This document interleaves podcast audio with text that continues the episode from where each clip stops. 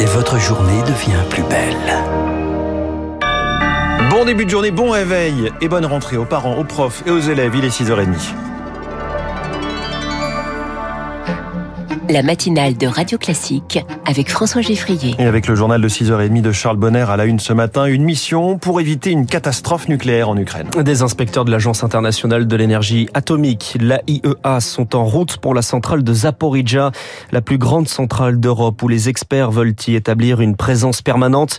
La centrale est occupée par les Russes au cœur des combats et pendant ce temps, dans la ville de Zaporizhia, c'est à 50 km à vol d'oiseau, on se prépare au pire, Rémi Vallès. À Zaporizhia, le mot catastrophe est sur toutes les lèvres et dans toutes les têtes, raconte Toya, la gorge serrée. Cette écrivaine de 20 ans décrit une vie en suspens. Il y a énormément d'alertes, de raids aériens en journée. J'entends des explosions presque toutes les nuits et c'est une situation très dure à vivre car tout peut arriver n'importe quand. Si une catastrophe nucléaire se produit, Zaporizhia deviendra une ville fantôme comme Tchernobyl. On entend dire que l'ampleur du drame serait limitée, mais il ne faut prendre aucun risque parce que c'est de la pure folie. Dans la ville, explique Toya, les secours distribuent déjà des pastilles d'iode aux habitants et s'exercent à décontaminer une éventuelle poussière radioactive, des précautions qui lui semblent bien insuffisantes. Les autorités font de leur mieux pour qu'on ne cède pas à la panique, mais elles ont clairement dit qu'en cas de catastrophe nucléaire, organiser l'évacuation de Zaporizhia serait très compliqué. Les combats sont tout proches et la ville est très grande. Il y a 800 000 habitants ici. On ne pourra pas aider tout le monde à fuir. Et alors que l'Agence internationale de l'énergie atomique doit débuter son inspection de la centrale de Zaporizhia, la jeune Ukrainienne se dit très pessimiste. Pour Toya, cette visite ne permettra pas de faire retomber la pression. Dans l'est du pays, dans le Donbass, c'est l'objectif de la Russie. Les combats sont acharnés. Les autorités ukrainiennes déplorent quatre morts dans la région de Donetsk. En réponse, une nouvelle sanction européenne, un accord sur les visas de court séjour accordés aux citoyens russes est suspendu. Pas d'interdiction pour autant de séjour c'est le compromis obtenu hier par les ministres des Affaires étrangères de l'Union européenne. La date des funérailles de Mikhail Gorbatchev est connue. Et ce sera samedi. L'ancien dirigeant de l'URSS décédé avant-hier sera enterré à Moscou. À ce stade, on ne sait pas encore si ce seront des funérailles nationales ou privées. Un rapport explosif publié hier soir par le Haut Commissariat aux Nations Unies sur la situation du Xinjiang en Chine, la politique de répression des Ouïghours, la minorité musulmane.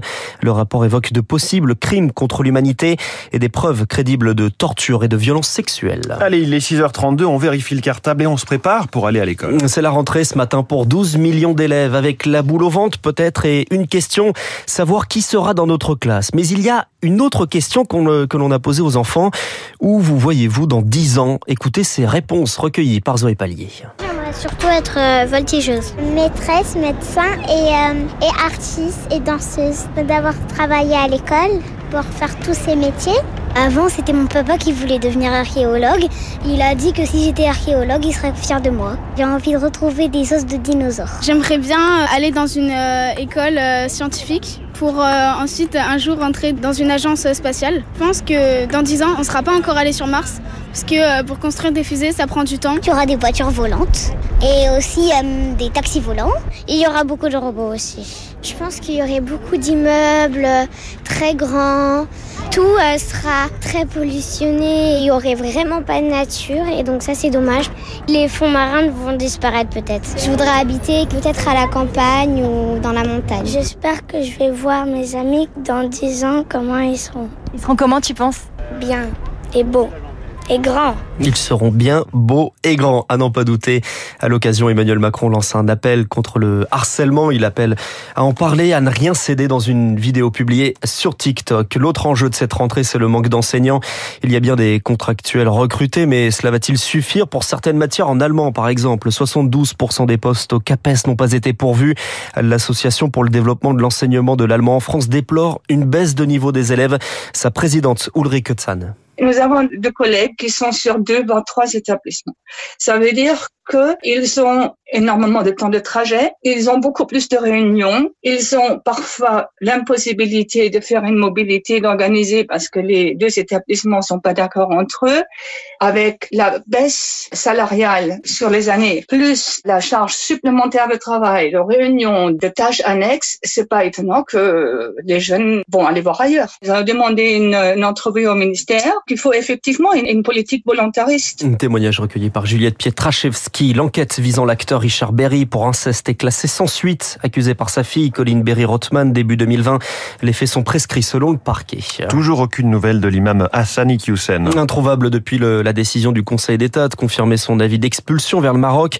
Son nom est désormais inscrit au fichier des personnes recherchées. Il se trouve probablement en Belgique.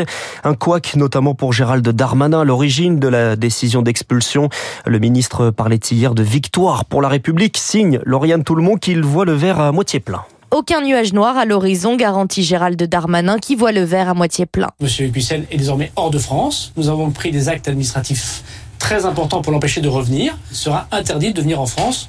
Tant mieux c'est une très bonne chose. Quant à la fuite de l'imam en l'absence de surveillance policière, le ministre de l'Intérieur invoque la démocratie et l'état de droit. On n'est pas une dictature. Le droit ne permet pas de mettre euh, dans des prisons en préventive avant que quelqu'un soit condamné. Le droit ne permet pas de mettre des techniques très modernes de géolocalisation lorsque la personne n'est pas un fugitif délinquant. Autre revers, le Maroc a suspendu le laissez-passer consulaire permettant l'expulsion de l'imam marocain vers son pays.